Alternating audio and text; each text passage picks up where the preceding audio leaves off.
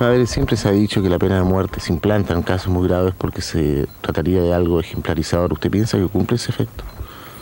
Nunca he sido partidario de ello. Mi opinión personal es si hay un delito grande. Yo no juzgo este caso porque no soy para juzgar, ¿verdad? Eh, si hay un delito grande, creo que la muerte no remedia nada. Prepárate para escuchar las historias más escalofriantes de asesinos en serie latinoamericanos. Esto es Perfil Criminal con Tania Mino.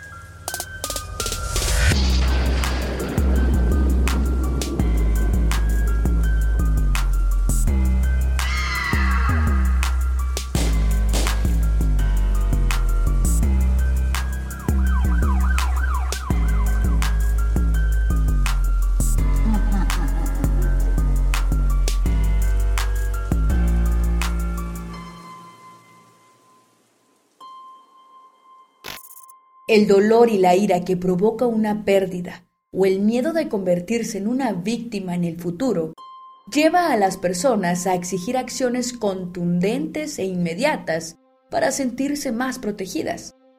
En Latinoamérica existe una tendencia por aplicar medidas de sanción y represión, muy por encima de las de prevención. Y es que la prevención está asociada a largo plazo y en un principio pareciera no tener un vínculo tan directo con el enfrentamiento del delito. No obstante, cualquier estrategia de seguridad implementada que prescinda de la prevención está condenada al fracaso. Tampoco intento decir que debemos prescindir totalmente de las medidas correccionales. Debe existir un equilibrio, ya que por más armoniosa que sea una sociedad, la transgresión siempre va a estar presente, tal como ocurrió con el caso de los psicópatas de Viña del Mar. Bienvenidos al cuarto episodio de la tercera temporada de Perfil Criminal.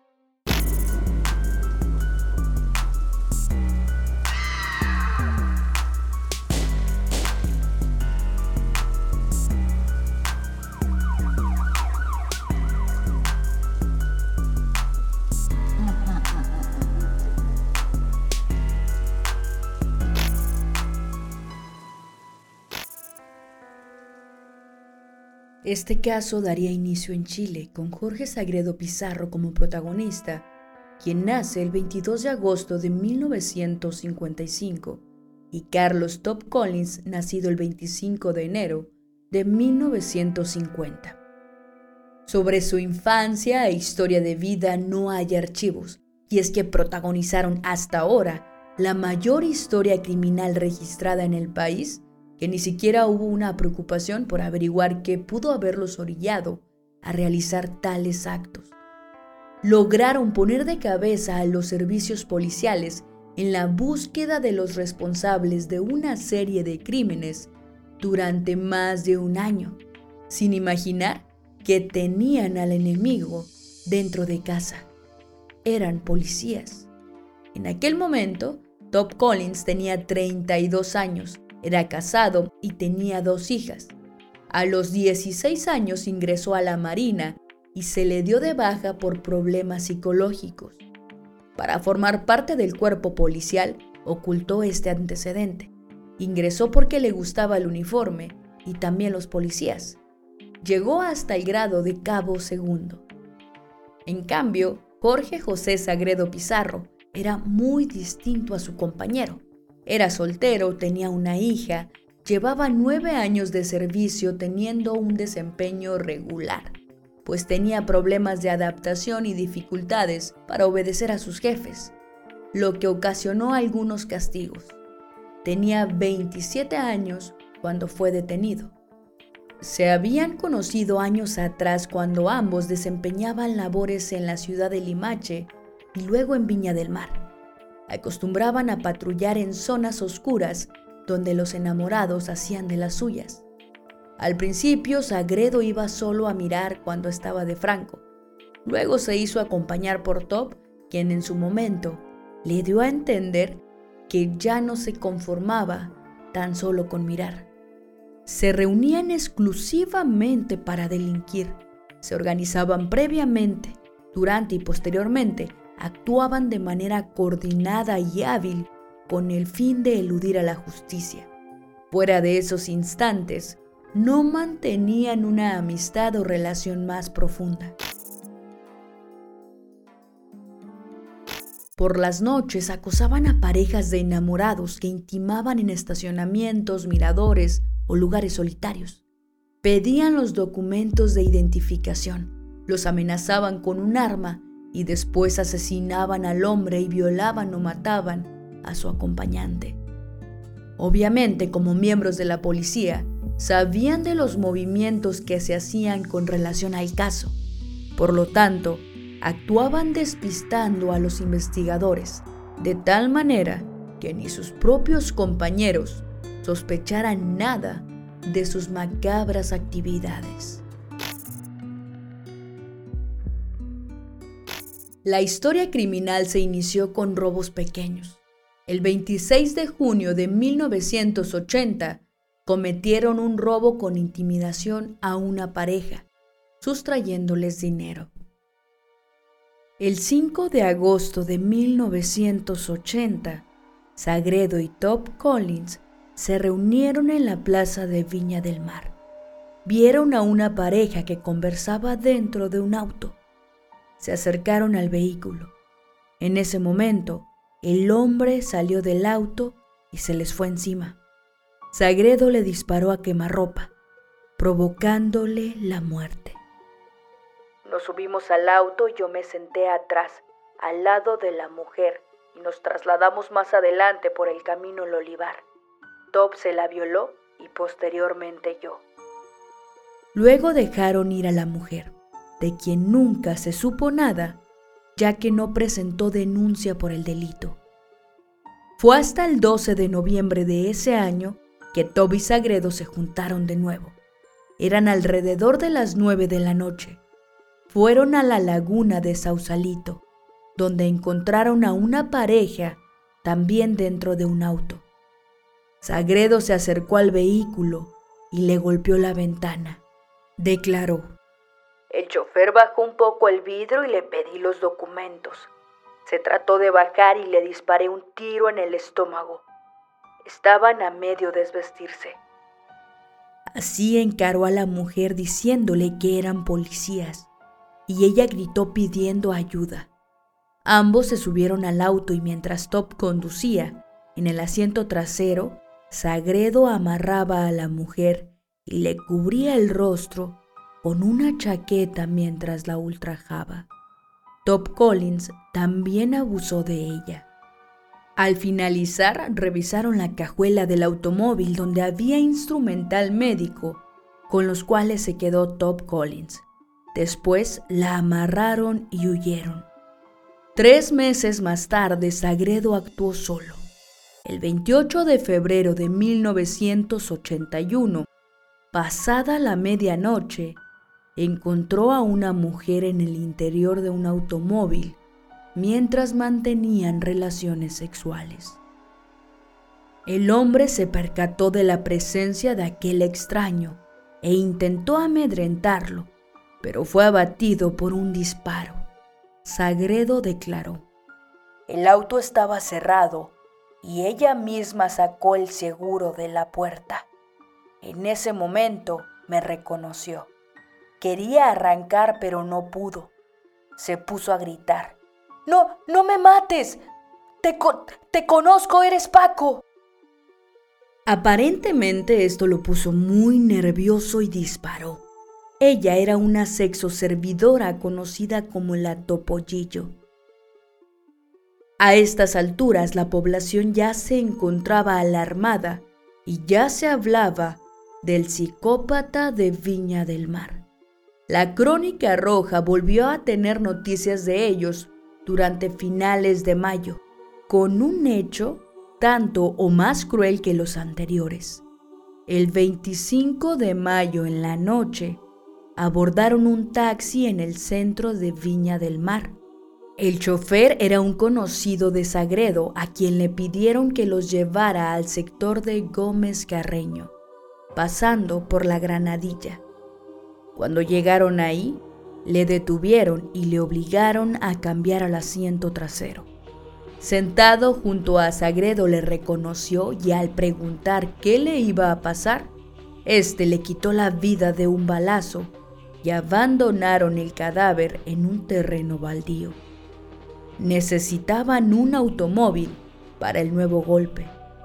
Se dirigieron entonces a la zona alta de la ciudad. Mientras avanzaban encontraron un auto nuevo estacionado con una pareja en el interior. Sin pensarlo dos veces, se bajaron y abrieron la puerta para liquidar al conductor. Así, asesinaron a ese hombre y violentaron sexualmente a la mujer que lo acompañaba. Posteriormente, la abandonaron e incendiaron el taxi. La ola de terror para las parejas viñamarinas aún no terminaba. El 28 de julio, Toby Sagredo se reunieron nuevamente en la plaza de Viña del Mar a eso de las nueve de la noche. Tomaron un taxi y le pidieron que los llevara a Canal Beagle. En un paso bajo nivel descendieron del auto y bajo amenazas le ordenaron al chofer que se sentara en el asiento trasero. Mientras se cambiaba, Top le disparó por la espalda. De ahí nos fuimos al olivar y en una curva lo botamos. Al dar la vuelta me percaté que el taxista estaba vivo y Top le pegó otro balazo. Se fue hasta abajo después que había estado agarrado de una alambrada. Esa fue la declaración de Sagredo sobre el hecho. La loca noche no había terminado allí. Una patrulla de investigaciones lo siguió por el camino, por lo que se escondieron durante una hora. Luego se fueron. Sacaron a la mujer del volante y Top lo condujo hacia el camino troncal. Entró por un camino de tierra y ahí la mujer fue violada por Sagredo. Top intentó hacerlo también, pero no pudo. Retornaron hacia el camino troncal y Sagredo le dijo a la mujer que se fuera. Ella, en un momento de claridad, le pidió sus cosas y algo de dinero para regresar a su casa, ante lo cual Sagredo accedió dándole 50 pesos para la movilización y devolviéndole sus pertenencias. Ellos, en tanto, regresaron a Valparaíso y dejaron el auto estacionado frente al cuartel de investigaciones de la ciudad. El remate se produjo la madrugada del primero de noviembre de 1981, el día de Todos los Santos. Sagredo actuó solo. Caminó y se dirigió al puente Capuchinos. Bajó y encontró a una pareja de jóvenes conversando. Me escondí detrás de un montón de tierra. En ese momento, la mujer me vio y el hombre fue hasta donde yo me encontraba y me golpeó de karate en el cuello. Mientras se recuperaba, la mujer le gritó a su acompañante, Cuidado, tiene un revólver. Ante eso, Sagredo le disparó al joven por la espalda antes de que pudiera reaccionar y luego forcejeó con ella, ya que intentó violarla. Ante sus inmoderados gritos, le dio un tiro a quemarropa y la asesinó. Sagredo tomó un microbús a su casa y bebió hasta embriagarse. Los jóvenes porteños Jaime Ventura Córdoba, de 19 años, y Rosana Esther Venegas Reyes, de 22, eran novios hace tres meses y habitualmente asistían a fiestas los fines de semana. Este último les resultó fatal. Los jóvenes fueron ajusticiados. El criminal disparó a la espalda bajo la cabeza del joven Ventura a una distancia máxima de 60 centímetros. Rosana Venegas, sin embargo, recibió el impacto en el corazón y de frente. La trayectoria de la bala permitió establecer que la joven se encontraba de rodillas en el momento del disparo. No cabe duda, señalaron, que este nuevo doble homicidio fue protagonizado por el mismo sujeto identificado por la población como el psicópata, autor de los ocho crímenes registrados en la zona desde el 20 de agosto del año pasado. Sagredo era un hombre alcohólico y al estar ebrio se tornaba violento. Tenía problemas con su conducta, principalmente a la hora de acatar órdenes y respetar jerarquías. Alguien de inteligencia normal, cultura baja, impulsivo, agresivo, aunque su agresividad permaneció muchas veces oculta. Por otro lado, Top Collins era una persona más templada. Cuando se le preguntó por qué había cometido los asesinatos, respondió que por defensa propia. ya que él se preocupaba principalmente de mirar a las parejas, pues eso le causaba una gran excitación, lo que revelaba un grado importante de boyerismo en su personalidad. Cuando era descubierto, atacaba y mataba, y en ocasiones violaba. La comunidad comenzó a exigir resultados. Resultaba imperioso poner atajo a estos hechos que habían terminado por menguar la actividad nocturna de la ciudad y por ende los ingresos de los comerciantes. En los meses siguientes se produciría la llegada de turistas y del Festival de la Canción, situaciones que podrían despertar el deseo de estos psicópatas. Por cómo actuaban, el temor comenzó a inundar a la opinión pública, no solo de la zona, sino también al resto del país, pues otros delincuentes podrían imitar estos acontecimientos. Pero el 2 de marzo de 1982, todo cambió un rumor corre fuerte por las calles de la ciudad jardín. Cayó el psicópata.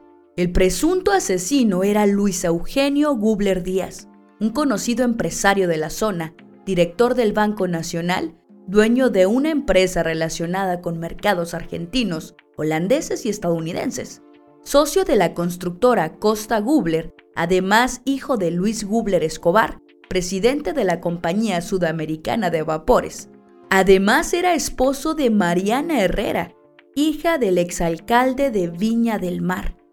Las características físicas del inculpado se adaptaban perfectamente a uno de los retratos hablados.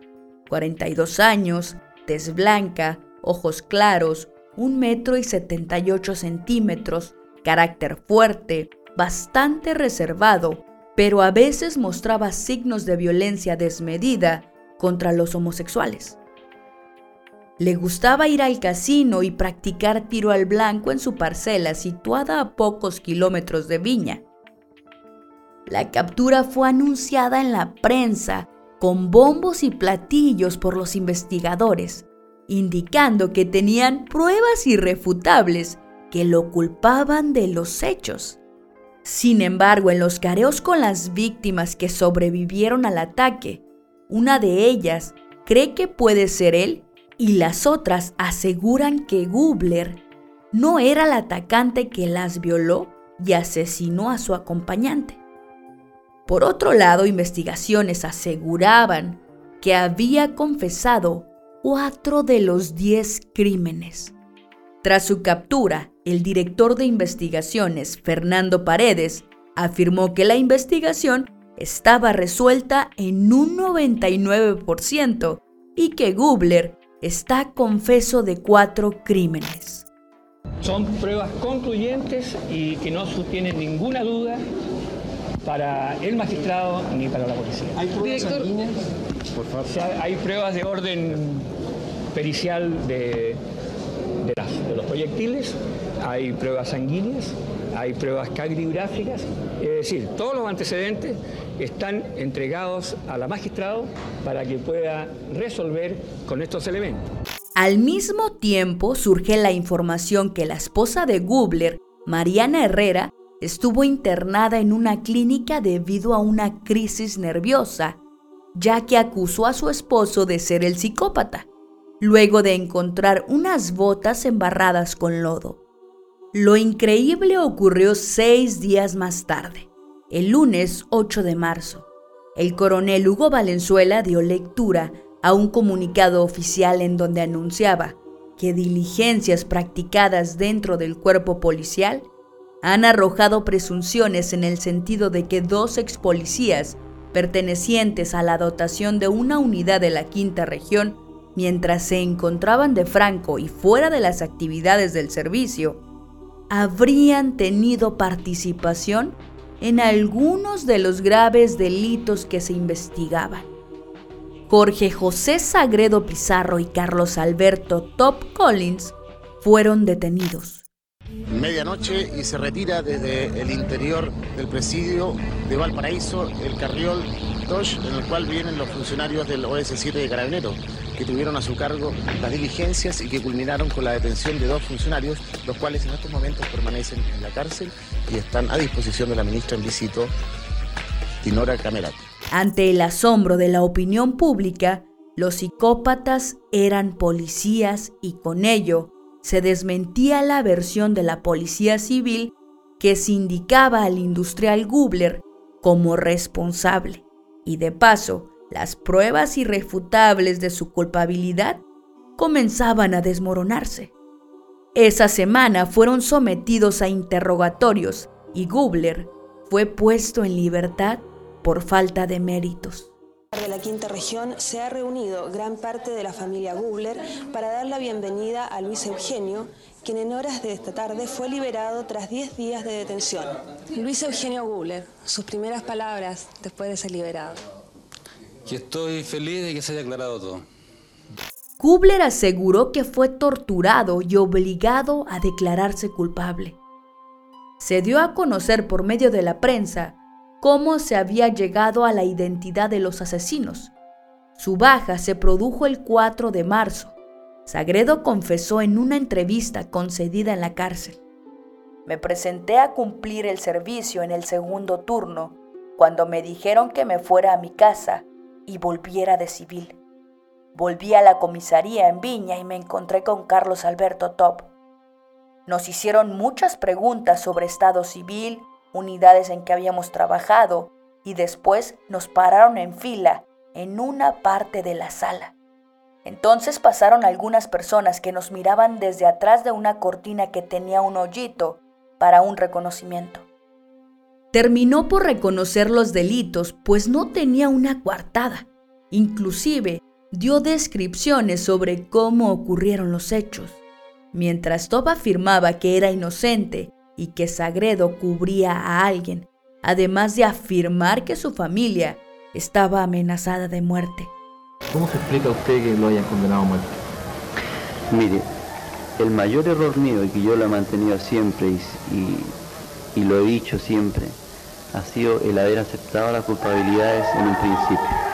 Pero usted se declaró culpable porque estaba amenazado por ser Exactamente, yo bajo la presión psicológica de, la amenaza que me hizo Sagreo y la impotencia de no poder no haber podido avisar a mi mujer.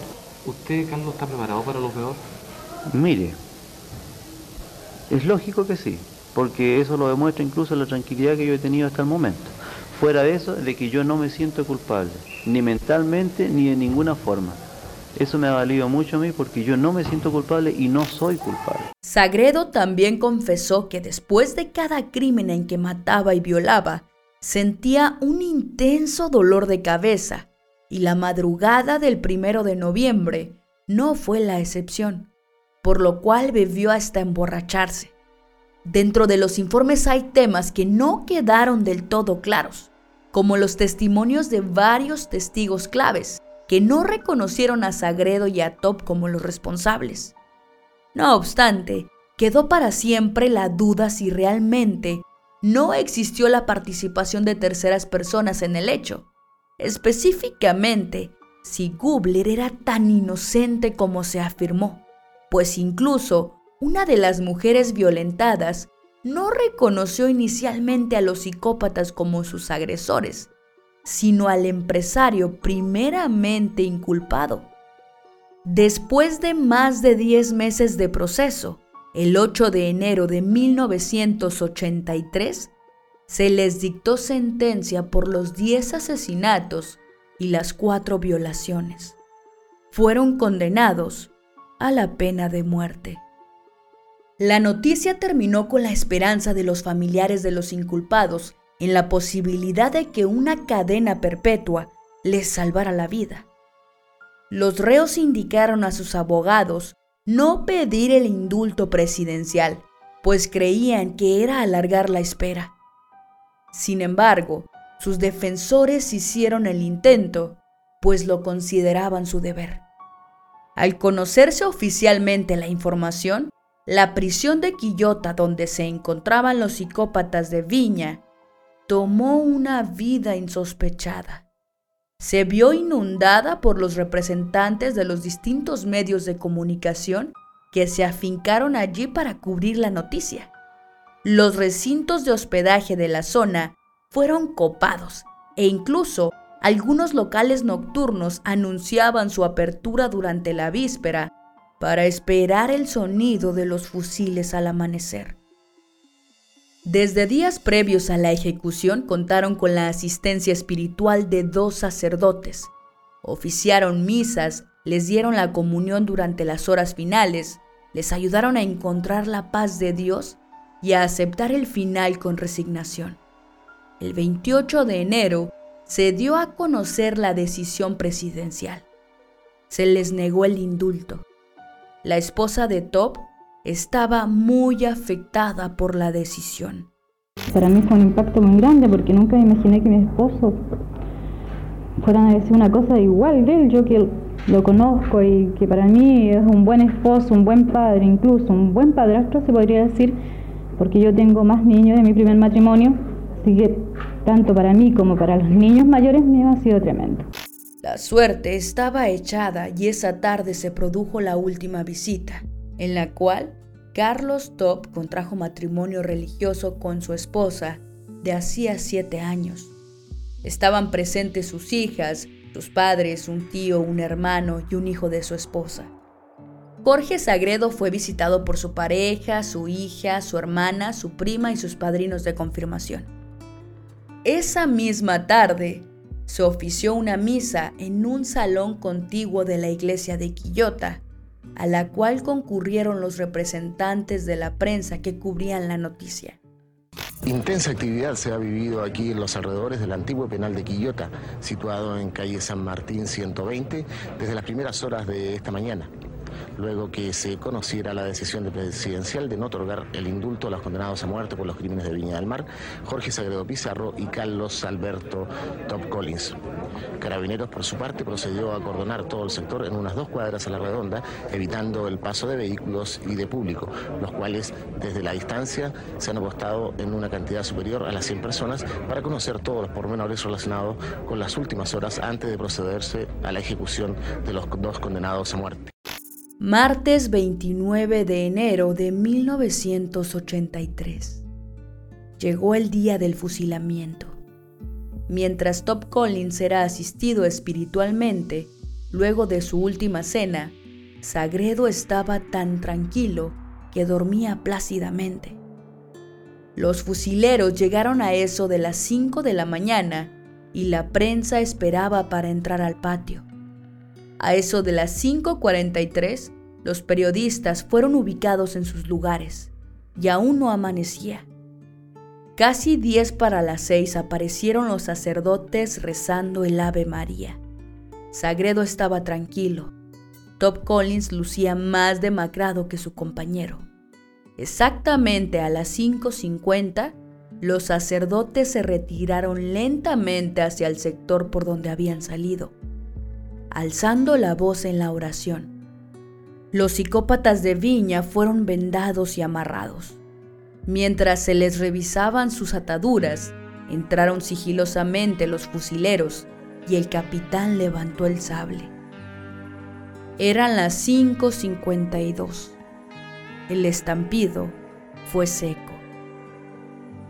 Los ejecutores se retiraban con la misma velocidad con que entraron los médicos se acercaron a revisarles los signos vitales. A Sagredo se le soltó la soga de la cabeza y se fue hacia adelante. Uno de los periodistas se acercó a él e intentó enderezarle, mientras su cabeza caía hacia adelante. Sagredo quedó con los pulmones llenos de aire. Entonces, cuando le llegaron los balazos, empezó como a desinflarse, pero por la boca. Era un sonido como una especie de gorgoteo o como un ronquido. Top Collins dio unos jadeos y respiró un par de veces antes de quedar completamente inmóvil en su banquillo. 6.25 de la madrugada y hace solo algunos momentos hemos salido del antiguo penal de Quillota, donde se efectuó la doble ejecución de los condenados a muerte por los crímenes de Viña del Mar, Jorge Sagredo Pizarro y Carlos Alberto Top Collins. Y así culminó la lúgubre historia de los psicópatas de Viña del Mar, los últimos fusilados por orden de la justicia en la historia de Chile. La discusión en torno a la pena de muerte siempre está influida por conceptos morales, religiosos y valóricos, pero también sociológicos, políticos y legislativos. ¿Sirve la pena de muerte para reducir el número de crímenes violentos? Lo cierto es que no hay evidencia científica de que la pena de muerte reduzca crímenes de manera más efectiva que las condenas largas o perpetuas sin derecho a libertad condicional. Pero, por ejemplo, si yo tengo miedo de que me maten, ¿no debería reducir eso mis ganas de matar o cometer otros crímenes?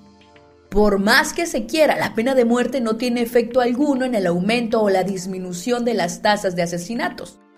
Tener o no tener esa condena es irrelevante. Esto puede deberse a varios factores, pero uno de ellos puede ser las características psicológicas de las personas condenadas a muerte. Muchas de ellas son asesinos seriales, violadores seriales o torturadores. Los estudios sobre este tipo de personas demuestran que suelen actuar impulsados por trastornos en la personalidad. En estos casos sería difícil, prácticamente imposible, que la pena de muerte o cualquier otra tenga un carácter disuasivo en ellos. Aunado a que siempre existe el riesgo de condenar a muerte a una persona inocente. Lo ideal sería que cualquier discusión en torno a la pena de muerte considere la evidencia que existe y que si queremos implementarla, no lo hagamos creyendo que reducirá las violaciones y asesinatos, sino simplemente porque queremos mostrarnos severos y firmes con la delincuencia. Eso sí, sin olvidarnos de implementar estrategias preventivas que de verdad puedan reducir los crímenes violentos. Muchísimas gracias por escuchar hasta el final. Los invito nuevamente y reiteradamente a que nos sigan en las redes sociales y en todas las plataformas de audio en donde nos escuchan puedan este, también seguirnos o darnos una review. Este, quiero disculparme por la tardanza de este episodio. Tengo unos problemas con, una muela de juicio. Ha sido muy doloroso, entonces este, me ha imposibilitado de cierta manera eh, grabar estos episodios de, de la semana. Pero la próxima semana ya estarán todos en tiempo y forma, chicos. Agradezco su paciencia, su apoyo y sus mensajes de afecto. Y bueno, chicos, sin más que decir, ya saben que no me gusta hacer las despedidas muy largas. Eh, me despido, mi nombre es Tania Mino, esto fue Perfil Criminal y nos escuchamos la próxima semana.